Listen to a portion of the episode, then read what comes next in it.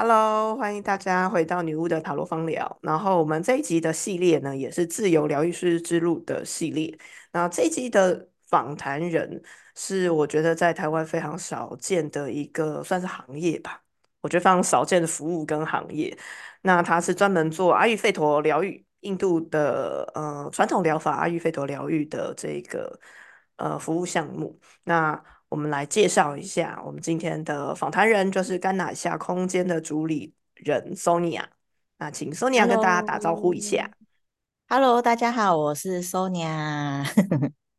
好，那我是怎么认识 Sonia？其实我是一个很喜欢吃印度菜，然后也会在家里煮咖喱，然后收集很多香料的人。然后我觉得应该有一阵子非常热爱印度的各种文化。对，包括吃啊，然后古迹啦，然后包括宝莱坞啊，都然后印度服饰啊这样子。但是后来有一阵子就比较没有这么这呃，最近这一阵子比较没有接触这么多了。那去年因缘际会之下呢，看朋友的关系，所以看到 Sonia 在花莲的空间，就觉得非常棒，让我马上就预约了他们家的服务。然后冲到花莲去，觉得很开心。我终于可以在台湾体验到，就是阿育吠陀的一些像食疗啊，然后还有一些按摩放松的课程。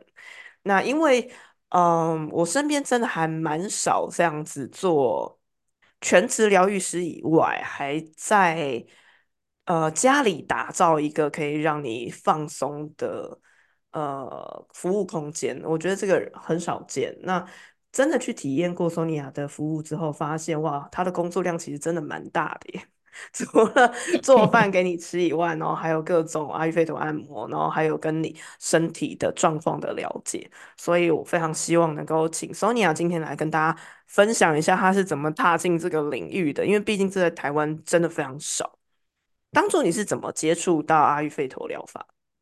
嗯，其实当初我最早不是接触阿育吠陀，我在印度的时候，我是印度舞的古典者。嗯嗯嗯。那跳舞是需要 身体，就是身体需要一直一直动。那我在教课的时候，我突然某一天在教课，然后我某个动作脚一抬，嗯，膝盖啪一声，好，那就开始好，就是我就。不能走路了，有点像不能走路。然后，呃，我起床要干嘛？其实就很困难，连呃，其实正常走路就是要撑着硬走。那我其实是没有，几乎没有办法移动的。那我心里就想说，那 我一直是靠舞蹈为生，那我以后到底该怎么办？啊，我要怎么走？啊，我要去摇珍珠奶茶，还是我要去做生涯中断的危机？对。然后我就觉得，那我到底要做什么？后来我想一想，嗯，我既然是教舞蹈，其实我的学生将来会面临跟我一样，可能会面临跟我一样的事情。嗯，那我就觉得，那我是不是要去学身体疗愈的东西？除了疗愈自己以外，可能将来。如果我好了，这个对学生他还是会有帮助的。你脚受伤的时候是在台湾还是在印度？哦，在印度。可是我回台湾做了治疗，也是。那当时西医，你有去看西医吗？有，照了 X 光，照不出所以来。西医说正常。对，然后中医针灸也针不出来。哦，针灸没有太大的改善。对，都没有，就是完全是一样的。对，后来我就觉得，哎，我去先去学治疗，那我就学了灵气，然后还有我还有那个瑜伽治疗。对，那我觉得很神奇。其实我以前在跳舞的时候，年少轻狂的时候，我是不相信这些东西的。嗯，对，就是呃，我是很不信邪的人。那可是他就是治不好。后来我接触这些东西以后，你是意思是说，你年轻的时候其实根本不相信这些自然疗法，或者是完全不信传统疗 法？哦，对，完全不相信。我觉得听过好多那种年轻的时候越不信邪的人，之后走的越专精。对，然后我就完全就觉得就看不见，你为什么要相信他？嗯，然后我就是这种人。后来就是这一件事情，那后来我走了。自然疗愈以后，我的嗯，脚好了。好，哦，他就是他可以就是很神奇，我也不知道为什么，那他就嗯好了。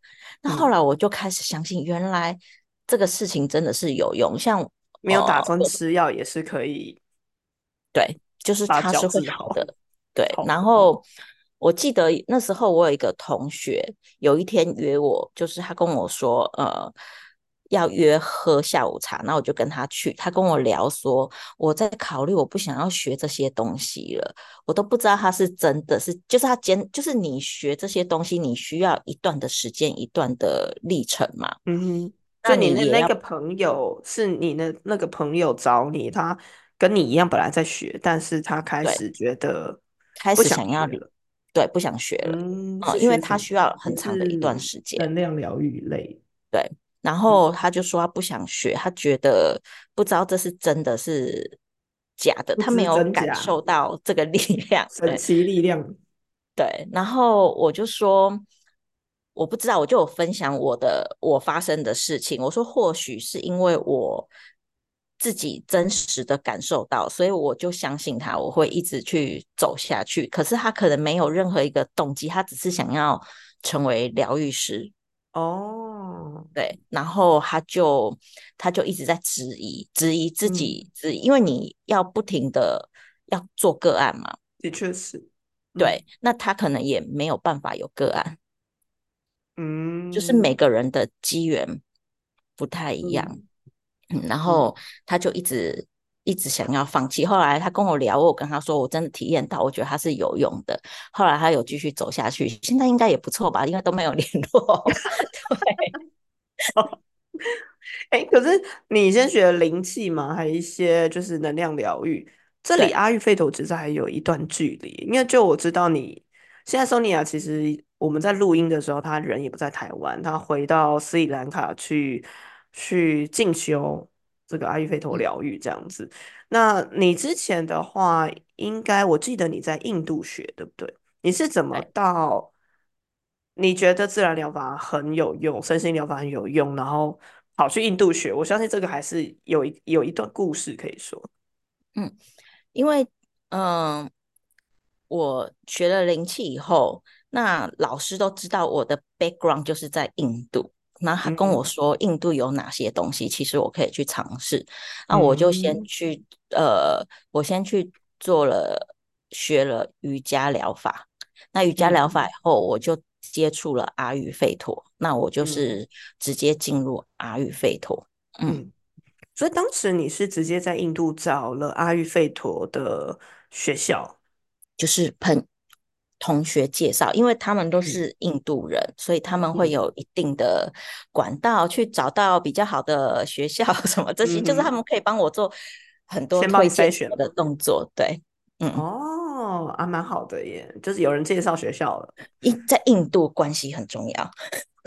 我我可以理解，我可以理解，真的。嗯。对，哦，那你就这样进去。那你这样在阿育吠陀的学校大概进修了多久？然后回到台湾开始你的大概两年。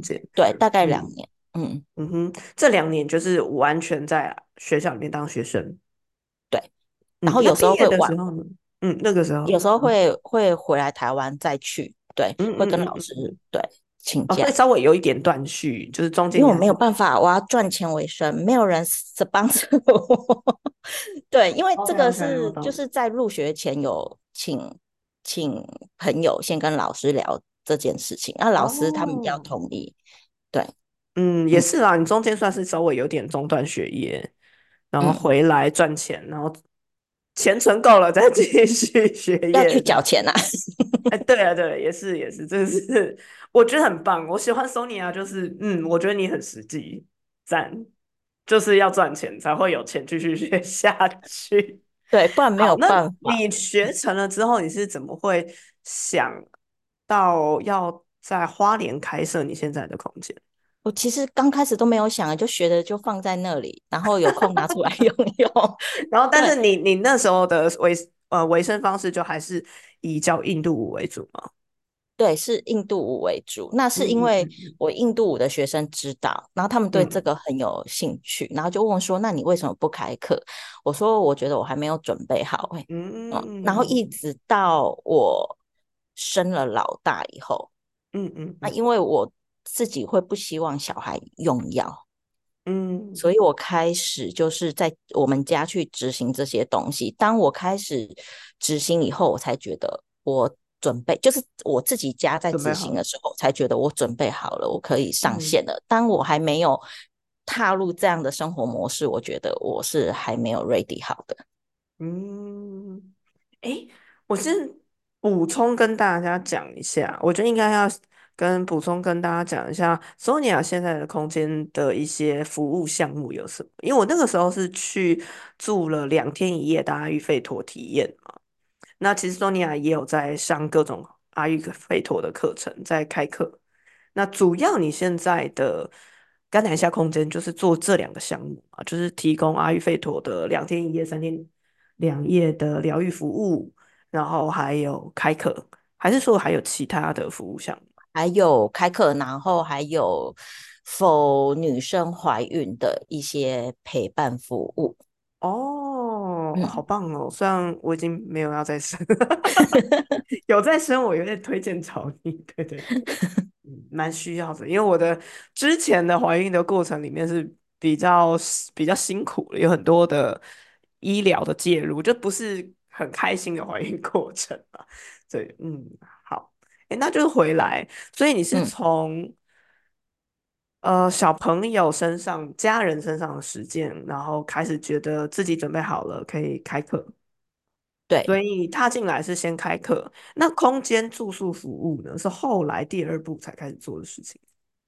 对，呃，先是有服务，先有我嗯，们刚开始是先有半天的服务，对，哦，那时候我还不需要整理空间，可是后来我们发现，很多人其实是从台北或是从外县市对，来，对，那嗯。我们会介绍他住宿，可是有时候花莲很热，他要嗯，从住宿移动这里，其实是个辛苦的过程，对，很。阿所以我们杂啊，对，然后我们就讨论，就是哦，那不然我们就把空间整理起来，让来的人他有地方可以住，他就不用这样往返了。舟车劳顿，对，嗯那再来就是有时呃，刚开始也没有公吃的，后嗯，来我看到大家带回来的东西，我就，唉，就觉得，这吃的嗯，就是早上疗愈的都没用了，这样，对，就是觉得怎么会，就是怎么吃这个，然后怎么吃那个。后来我就跟我老公讨论说，那不然我们连餐也包下来，对，不嗯，然他在这里做，可是他去吃，就是去吃个还是吃了很多垃圾根本就不符。合我的原则。所以之前是因为我去的时候，索尼娅是吃素的嘛，所以你们都嗯，提供了是那个阿育吠陀的素食的菜色，所以之前没有在提供吃食的，没有提供餐的时候，呃，体验者是会带一些荤食或者夜市的没有，就是素食进来。哦，素食进来，对，素食还有呢，还有还有什么不 OK 的吗？哎，Seven Eleven 素哦食就不 OK 啊，哦，OK，我 我我懂了懂了，也是啦，洋芋片也不完全。那对对对，例如说，你就会看到很多我呃，在之于阿育吠陀，它叫垃圾食物的的东西进来。嗯，我懂了。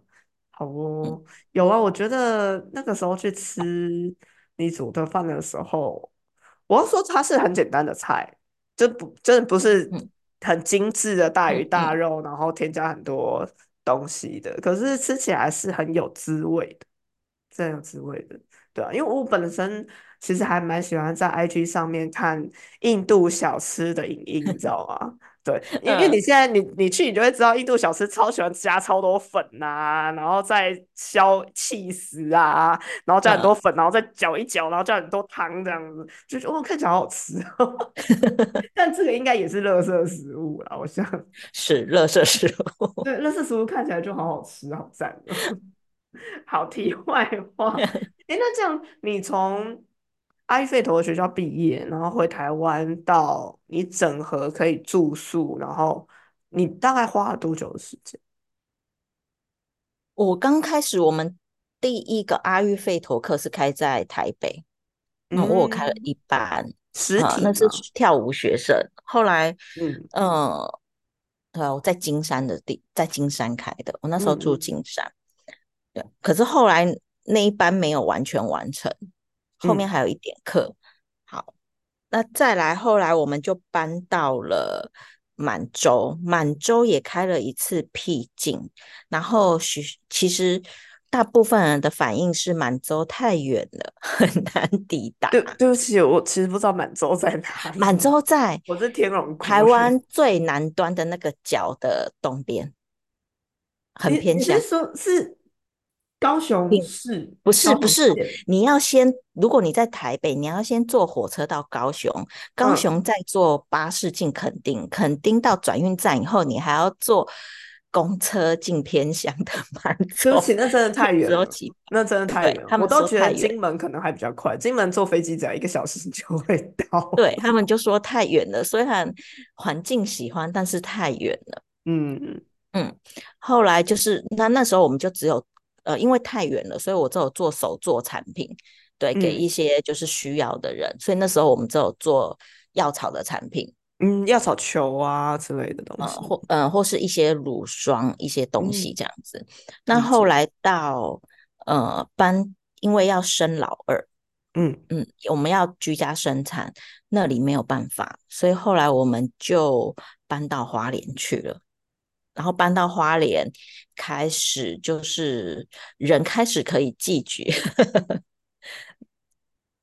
对，人开始可以聚集，你的意思是说，你们开始也有做一些网络平台的宣传，然后有一些学生以外的客人，就是比较多人会移动到花莲，他们愿意移动哦，到花莲，对，对啊，所以就是呃，像我们刚开始开一些呃工作坊，三天嗯。两夜的，对，就嗯，是诶人都就会开始进来了。愿愿意到这个愿意地点，对，愿意到这个点，那我们就觉嗯得，哎，这个点好像可以试试看，在这里嗯试试，看去做，那他就慢慢的、慢慢的也是做起来，就是是我们这三个点里面最顺的一个点。这样花多久时间？在两年吗？还是在一年？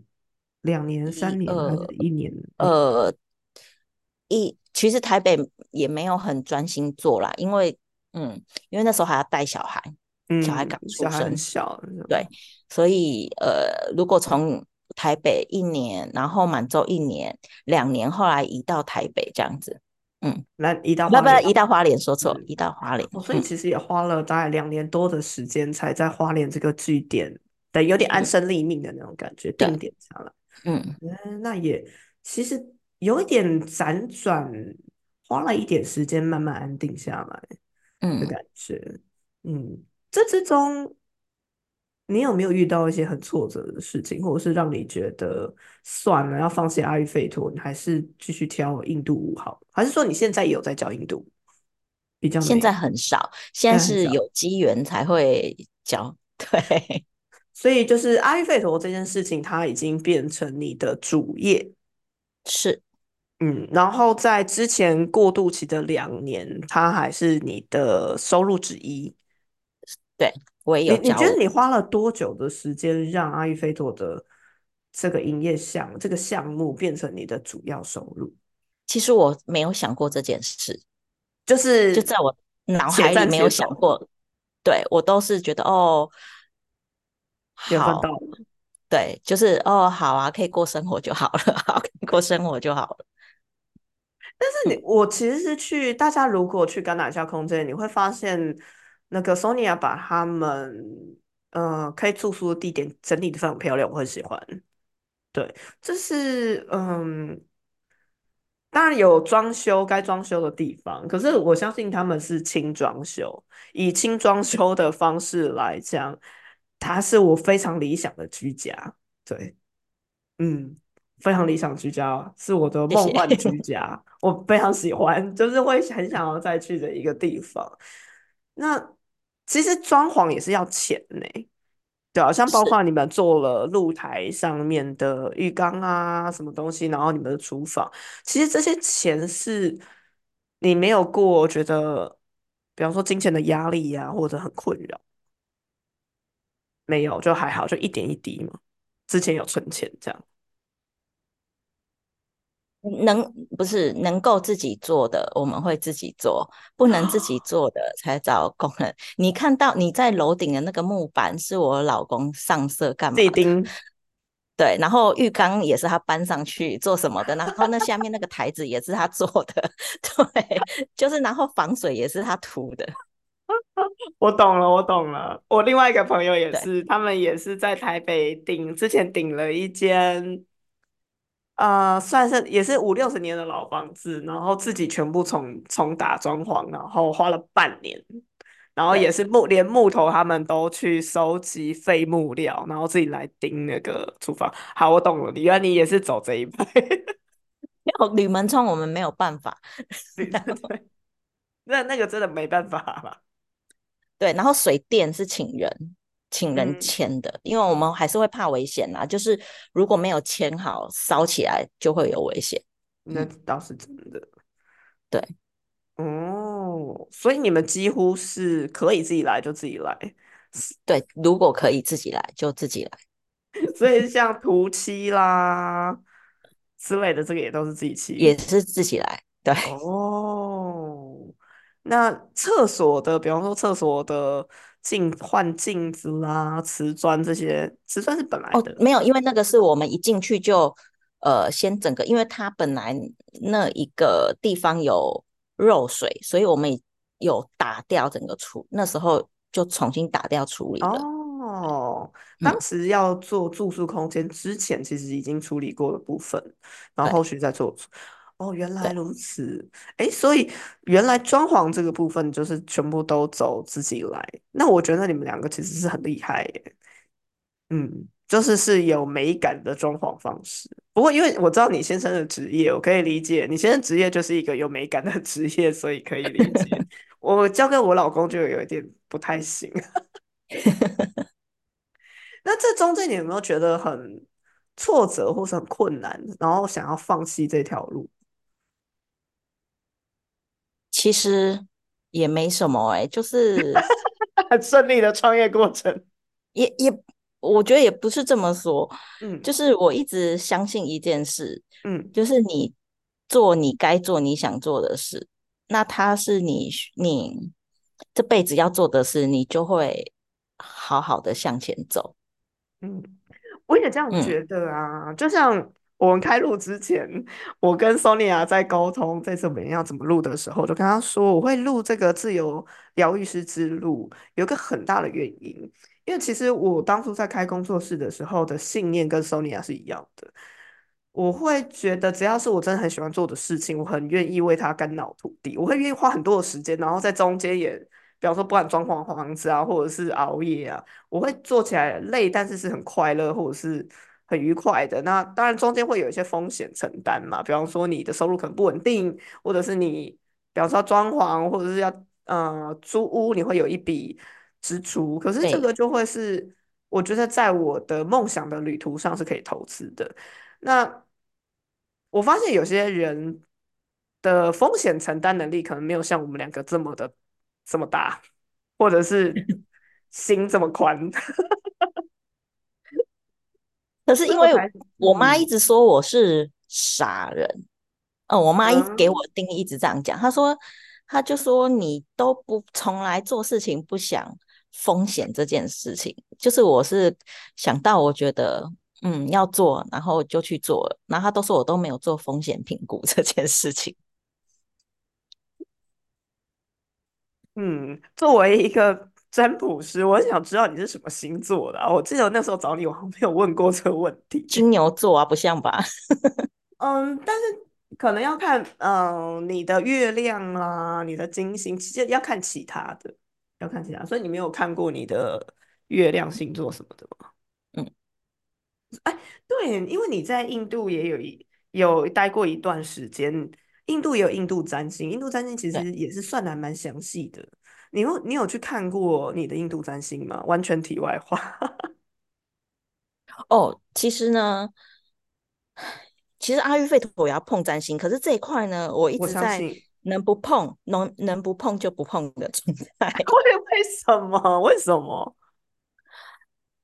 因为我一直很不想要碰占星，嗯，觉得有抗拒感，我可以理解。就是我嗯我我就是嗯，因为我以前有我学生啊，他们都嗯因为我不是一个很喜欢去看命，就是我就是想做就去嗯，做的人，呃，照着自己，的心意去。做的人。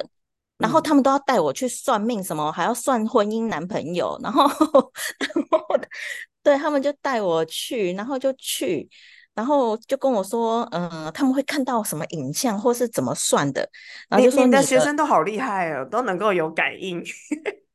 对，然后说什么老呃，你老公会是什么什么什么的，嗯，那你我觉得你去算命就会被下了一个暗示，哦，你就比会朝着那个方向去我懂你意思。去走，嗯，对，然后这件事让我呃吃了一阵子苦头。哎这样子哦，所以这才反而是你的挫折，对，我就觉得后就是他就。说这样子哦，好像然后你就会找走那个方向，然嗯后他让我经历了人生最痛，因为这件事情让我经嗯历了人生最痛苦，当然不是创业的事情，就是嗯他们要帮我算感情什么的，所以我经嗯，历一段非常惨烈的嗯感情状态，非常惨烈，我这辈子哦，对最惨第二次了。对，所以我就是就是我会觉得能不碰占星，能不看我就哦不想去看这些东哦，西。啊，蛮有趣的耶，蛮有趣的。嗯哦，哎，你你这样讲，我就想到啊，因为我们现在的术业有专攻，其实医西医那边都已经完全拆开了嘛。那嗯因为我做的是就是西方的，有在接触医药占星，就会知道，其实，在化学药品出来，其实西医也是会看占星的。那前阵子嗯，跟中医的朋友认识，他们说，其实基本上中医也是要会算命，最终。你要你实在是就是因为人体是整体的嘛，就是天地合一，你必须要必须要知道这个宇宙的韵律和律法，是样。所以其实很多老中医他们其实也是会看看八字啊，或者易经啊，其实也是会。所以阿育吠陀的系统也是，也是。其实你要生小孩，你就开始嗯，占星了，就是然哦后我想，对我小孩我某一只有个时间大概看，点是最容易受孕的，呃，没有生出来的，小孩会跟你最 match。和哦对，然后像我，呃，不止，他还可以看出你的身体状态，呃，状态所有的状态。我小孩我有看啦，是，可是看完就放掉了。对 我懂，我懂，我懂，我也是。我懂，我懂，就嗯，好，我懂，嗯，那又怎样？对，哦，嗯，我现在可以理解为什么那一天我去，我觉得跟 Sonia 还蛮有聊的。就要怎么说呢？虽然我是个占卜师啦，但你要嗯说，我的确也是那种，我如果想做的话，我基本上还就是头会洗下去。如果是重大的事件，我我可能还是排一个盘看一下，好不好？不管好或坏，我想做，我就还是会做下去的那一种人。对对，我啊，的我的名言是，就是宁愿宁愿去做，呃，失败了也不要你这辈子都不做，然后你一直在后悔。没错，我我觉得就算那个结果是不如人意，可是中间会有一些风景是很值得体验的。那那那个部分体验的部分很难是说是不好，或者是嗯，好，也许是痛苦的，或者也许让你觉得很挣扎的，但总是有经历过，我觉得很有趣。就像为什么灵魂要来来地球一样，你就是这嗯，些游乐园你要玩过一次，你才知道它的好坏这样子。嗯，所以只有这一点来讲，我觉得我跟你还蛮相像的。所以在创业的这个过程里面，你就是你以你的性格来讲，你比较随遇而安。是。嗯，那你有没有遇过很，那最让你挫折的事情是什么？没有。挫折是其实还好诶，就是一直在当下解决当下的事，解决当下。可是你在解决嗯，当下事情的时候，你没有时间去想你挫折，因为你要一直哦，去处理问题。没错，但是。有时嗯，候你去回想以前，然后你才很惊讶，哇哦，我竟然走过了这些事情。那如果现在要你回想那个让你觉得哇哦，我居然处理了那件事情的那件事情是什么？让你最印象深刻的事情？哇，我们居然用了两个月把空间 用出来。你们那你们房子装修只用了两个月就装修好？大大概，然后就是还要带小孩，这些就是我们要亲带小孩。那时候我小孩都还都还嗯，一个刚刚出生呢，一个大概一一个大概还不满一岁，然后一个三岁，好可怕哦！身为一个妈妈，我觉得你们真的好疯狂，好恐怖哦！你是神，然后就带着他们两个，然后我们全家一起把全家敲敲打打，然后工地现场还有嗷嗷待哺的娃。哇，那我刚刚想象都是觉得好可怕，你竟然做到了，那应该没有什么事情可以 难倒你了吧？好哎，好吧，那嗯，对你来讲啊，做自由业疗愈师，你觉得做自由业疗愈师创业，我们先不提创业好了，因为我我相信你可能跟我一样，没有把创业这两个字看得这么重，就是。只做自己想做的事情，其实我也是那样。然后做了好几年以后，才能有人跟我讲说：“你是不是叫做在创业？”但我一直都没有这种，我没有很认真的觉得我是在创业啦。虽然我的确是在做这件事情，如果以定义上来讲，你觉得做自由业啊，需要有什么样的特质？如果今天也有人想要开一个疗愈的空间，他是身心灵疗愈者。然后想要做一个疗愈的空间，你觉得他应该准备什么，或者是这个应该有什么样的特质？热爱这件事情，真的哦，我之前也都跟人家这样讲。你觉得他是你的人生使命？人生使命，嗯。然后如果你觉得他是你的人生使命，就算遇到挫折，你还是会会去做吗？嗯。所以，如果言下之意就是遇到挫折你就想要回去上班的人，你就应该要思考一下，这是不是你的人生使命？没有，其实创业会面临，我创业不会比上班轻松，虽然时间是弹性的。像上了上上上来创业，我都不觉得是比上班轻松，真的不是。对，因为你其实你几乎除了睡觉，你几乎都在 stand by 你的。工作，工作，嗯嗯，就是在做，就在思考下一步要怎么做。对对，你都是在这个里，完全你的人生几乎都是你的生活沉浸在这这些事情当中，而不是像工作，我下了班我就可以撒手，然后我可以去呃看电影，或是我可以去呃，就是这些都不干我的事。可是我觉得创业就是你的人生就是全部泡在里面了。嗯，所以如果不是真的找一件你愿意二十四小时都在泡在里面的事情，那你可能真的会很痛苦。对，我觉得，嗯，我懂，我懂，我也是这种感觉，的确，嗯，因为如果你是喜欢这件事情的话，你就不会介意二十四小时你都在思考这件事情，而会觉得啊，它就是你生活的一部分。嗯，哎，好，我觉得 Sonia 是这方面体。非常好的展现，对。但是我觉得个性大条这个大概不是所有人都学得来啦，这个个性比较有关。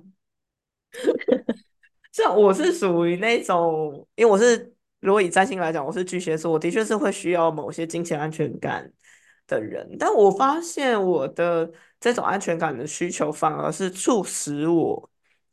呃，盯紧我每一个月，我可能要去注意我的收入。如果我的收入没有到达我以前工作的薪水后，会有点紧张，然后我会去再做一些什么事情，去促使我可以获得金钱安全感，这样子。对啊，我觉得神会帮我做，哎，可恶，就是因为我有一阵子就觉得，嗯，我们可以不要，就是个案，其实就不用，就是。就是啊，有时候想休息一下啊，那我是不是可以一个月接几个个案就好了？对，然后啊，就突然嘣车祸，然后你要买，你就真的一个月只能见就要几个？对我没有怎样，都好好的，我完嗯全没有事情。嗯，然后呃，可是车子就要换新的，然后你就要贷款了。然后呢，然后你就非得要接很多的个案吗？你不是，然后你就非得要持续认真的，就是你还是要工作，你不能减少个案哦，你要持续维持这样的个案。我以为你要说的是啊，我就没有办法工作，这样有正没有，我我被撞到晚上，我还线上课程，虽然很痛，但是我还是站着上完线上课，因为我会觉得很多人很多人在上班，他有时候就嗯是我的 schedule 就是安排这样，但是如果我嗯，改 schedule，他们可能就没办法上到 live。对，所以就是我还是要去上完它，对。蛮可怕的欸。说到神的这个，其实我昨天就跟我的朋友在聊，因为他也要录个那个 YouTube 的影音，然后我们的确在聊，我人生其实有一些节点，好像默默的就被推上了某一条路。对，我我觉得其实好像真的有，因为我就跟他说，我之前很想要学芳疗，但芳疗都非常贵，就是几万几块块起跳的这样子，嗯，然后高级一点可能几十万这样。然后我当时就是上班族啊，你知道，就是穷穷的啊，就觉得说啊，真的学不起。然后结果呢，我就中了乐透这样子，我中了六万元，而且那个乐透彩还是我之前是属于那种，我说啊，那个不会中啦，你们不要去买啊。然后还是我身边的两个人说我们要买，就架着我去买了，但他们没中我中，这样 这种情形的，就是钱会送到家。对，对，他就是要你做什么，他会安排你，就是你就是要上这一条路啊。你 你想要多休息没有？还蛮好玩的耶。对啊，那 Sonia 接下来想要做些什么样的事情？嗯、接下来我希望可以，嗯，因为我是我是有一些女性疗愈的东西是阿育吠陀，我希望可以把它整个整理出来。嗯嗯，嗯嗯，哦，你四，月才会回台湾是不是？对，我四月才会回台湾。嗯，那四月嗯，就非常期待你空间那边的课程，希望可以邀请你来到我大道城的空间，也如果可以办讲座的话，太棒了。啊，如果大家，嗯，各位女性朋友，如果你真的觉得非常工作压力非常大，然后你很想要找一个地方躲起来，去花莲好山好水的地方，然后被阿育吠陀疗愈。的话，那欢迎可以去找那个甘纳夏空间的 Sonia，那我会把他们的官网的链接放在底下。那大家如果有机会的话，我们下次再跟 Sonia 约一个时间，再聊聊其他阿育吠陀深入的一些话题。那我们今天的这个节目就差不多到这里喽。那我们谢谢 Sonia，那我们跟大家拜拜。拜拜。